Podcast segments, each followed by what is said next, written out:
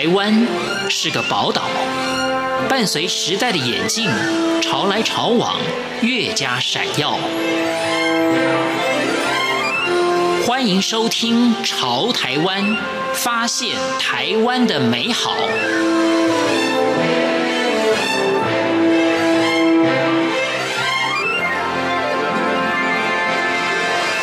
欢迎收听《潮台湾》，我是徐凡。型男主厨蔡中和用食材说故事，每位厨师最终都希望能拥有自己的餐厅。Stage Five 的餐饮总监也不例外，他不断的归零，同时已经结出了果实，在高雄卫武营打造他的料理舞台。在今天的《潮台湾》节目当中，就一起来听。蔡中和饮食总监，他的故事，欢迎收听。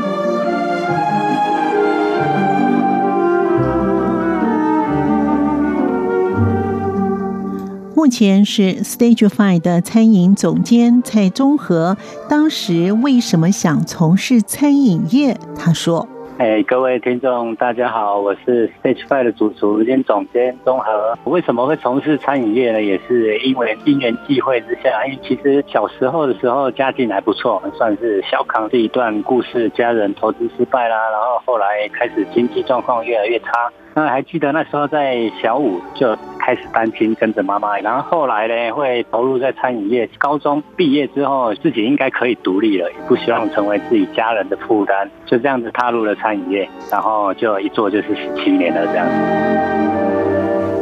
在厨师的生涯当中，跟随名师很重要吗？蔡中和总监他说。这部分当然是还蛮重要的。其实我还在当学徒的时候，其实听过不少照顾我的师傅都说：“哎，你要学厨艺、学技术，要跟对人了，而且还要跟对环境，这样你学习的速度啊，还有包括深度啊，才会快又扎实。”那如今现在自己跟随几位名师也好，或者是在国外的名店待过、工作过、历练过这样子，其实自己也亲身有一个深刻的体悟到其中的一些重要性。然后当我们在学习的过程其实一定要有一个对的榜样，或者是对的学习的对对象。所谓的名师呢，他一定都会有我们欣赏的一些长处。好的名师呢，他可以教你待人处事，或者是说正确的处理事情的态度。然后有的名师呢，可以让你学习到更深更广的一个技术。还有知识，对我来说，跟对这些名师，不仅可以让我们在学习的道路上呢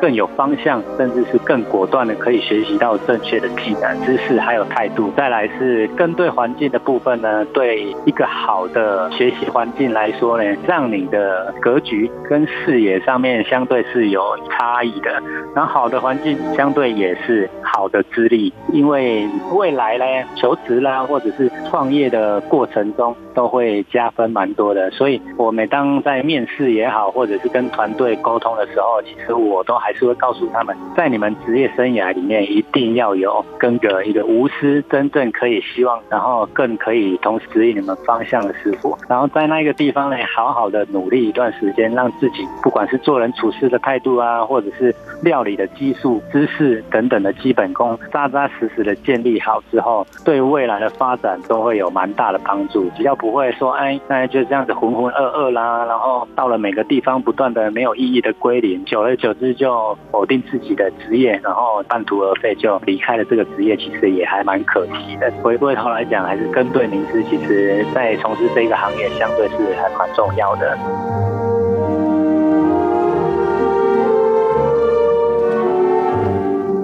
师出名门的蔡宗和总监也说明了他跟随南台湾的名厨简天才师傅学习的过程。他说：“其实还记得大概在八九年前吧，那个时间点往前推的话，其实我也曾经有大概两到三年的时间是这样子浑浑噩噩的，也不晓得要跟哪一些名厨，或者是说跟哪一些师傅。当下的想法只是说，哎，我在那个地方工作，我就要努力工作。”然后得到师傅们的肯定，然后就是这样子不断不断的归零，然后那些可能很换了好几个地方工作之后呢，那我最后一个还现在他还算是我的启蒙师傅之一啊。大概二十岁左右，没有兵役问题的时候，回去要去找他一起工作。其实他是一个很严厉、很严格的师傅。他跟我说：“哎啊，我觉得你是一个人才，你现在这个阶段应该要跟随着更好的师傅去学习。我觉得你会有更好的发展。”然后他就介绍了我给当时呢，那时候在帕萨蒂娜，在高雄的帕萨蒂娜，可以算是说南台湾非常非常知名的一个法式料理餐厅，也可以说是第一家最正统、最高。高级的法式料理餐厅，主厨呢，就是我们大家其实也都还蛮耳熟能详的那个简师傅哦，他也是我的那个启蒙师傅之一。帕萨蒂娜进到那个环境，其实环好的环境，不管是在工作的流程也好，或者是舒适度，林林总总加起来，他相对要求标准都是比较高的。然后这就这样子呢，跟着简师傅一起奋斗，工作了六年之久。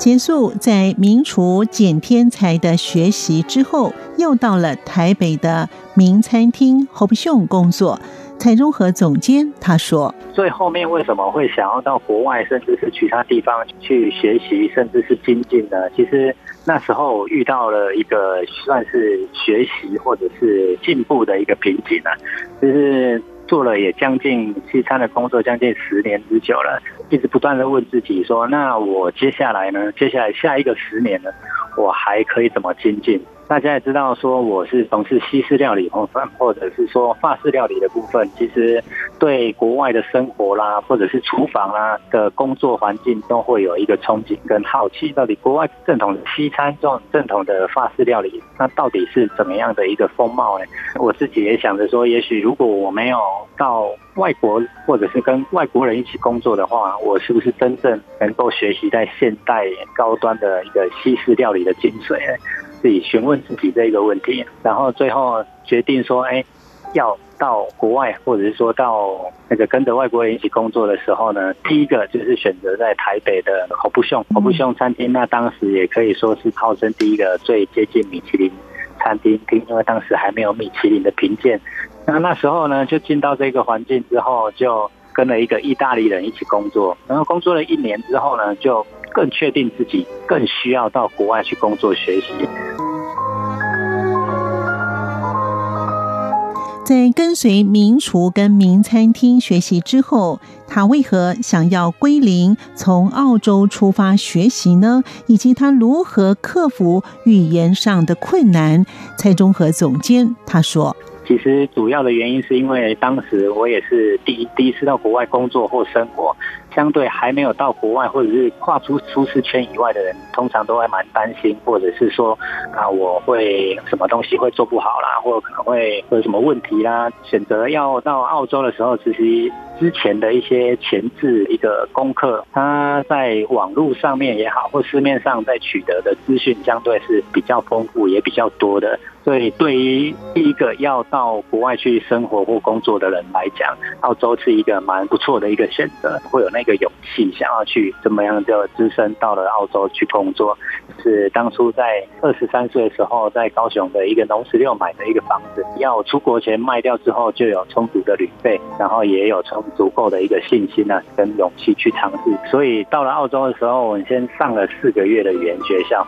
要多练习，然后要多说跟运用的时候，才会越来越习惯。对，所以那时候在放假的时候啊，都会尽可能的跟不同的国籍的同学啊出游或者是聚会做练习。之前有一些十来年的一些工作经验，在那边给我找找到了一家蛮棒的一个餐厅。在跟外国人交谈的时候，他们讲话的速度非常的快。当他们正常的速度在讲话的时候，我几乎听不懂对方是在讲什么的。那一度也还蛮气馁，说话前面四个月学了那么多，然后那么努力，要跟外国人沟通，一开始也还蛮不适应的。对，但是可能我比较幸运吧，所以在那时候工作的时间呢，他大家同事们都还蛮照顾我，也还蛮有耐心的，听不懂也会把速度。放慢来跟我交谈。那一个也一段时间之后呢，自己也适应那个环境了。然后几个月之后呢，就渐渐可以跟同事聊更多事情。然后甚至是休假的时候，也都会跟一些诶不同国家的同事啦，或者是澳洲当地的同事，去一些其他不错的餐厅去吃饭交流啊，或者是聚会，就这样子语言能力就其实是这样子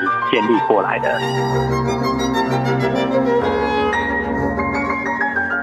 在澳洲待了一年之后，为什么又想去英国呢？在这两年时间，他到底学习了什么？蔡中和总监他表示，不管是小时候啦，或者是旅游杂志啦，都会提到英国是一个很漂亮的地方，然后哇，有英国绅士啦，哦，我有那些美景啊，自己还蛮有一个憧憬的。一待就是待两年，然后现在哎要去英国之后，也有人讲说啊，英国不是美食沙漠吗？那怎么会想要跑到英国去了？心里也会纳闷。然后有时候有一些事情没有做的时候啊，我们永远不晓得他到底是不是别人所说的这样子。其实自己也知道，在欧洲要学习法式料理也好，或高端的餐饮也好，亲近的学习环境相对都会比其他国家来的。还要高端，还要再进步一点点的，以英国为大本营的方式啊，然后再去游历其他邻近的国家。每一个进步的城市或者是一级城市啊，其实相对都会有足够的一个消费市场。相对它邻近的国家呢，欧盟的国家呢，都会到伦敦去发展，也想要去那边去寻求更多的机会。然后大家讲到说美食沙漠，我不得不承认，可以说是平价小吃的美食沙漠。